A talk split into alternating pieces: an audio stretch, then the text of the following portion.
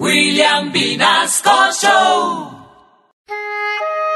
Queridos hermanos, que el Dios de la vida, aquel que es el único que sabe qué hacía Emilio Tapia en Barranquilla, si tenía casa por cárcel, que ese mismo Dios, eh, bueno, me acaba de escribir Dios y me dice, lo que pasa es que Emilio dice que donde llega lo reciben como en casa.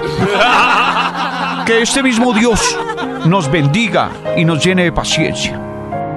Hoy voy a hablar acerca de mis declaraciones, de haber perdido recientemente mi pureza, mi virginidad, que al parecer levantó mucho polvo. Pues bien, sí, pasó lo que tenía que pasar, mis queridos hermanos. Pero no me juzguen. ¿Qué tiene de malo? Después de todo no soy tan feo, no joda. Primero, no me creían que yo era puro y casto. Decían que eso era mentira, pura paja.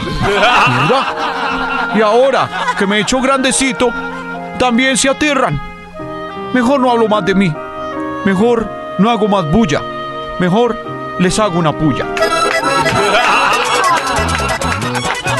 Ay, yo qué culpa tengo. Ay, yo qué culpa tengo de ser un buen papacito. Si es que por fin le di al piste a este hermoso pajarito.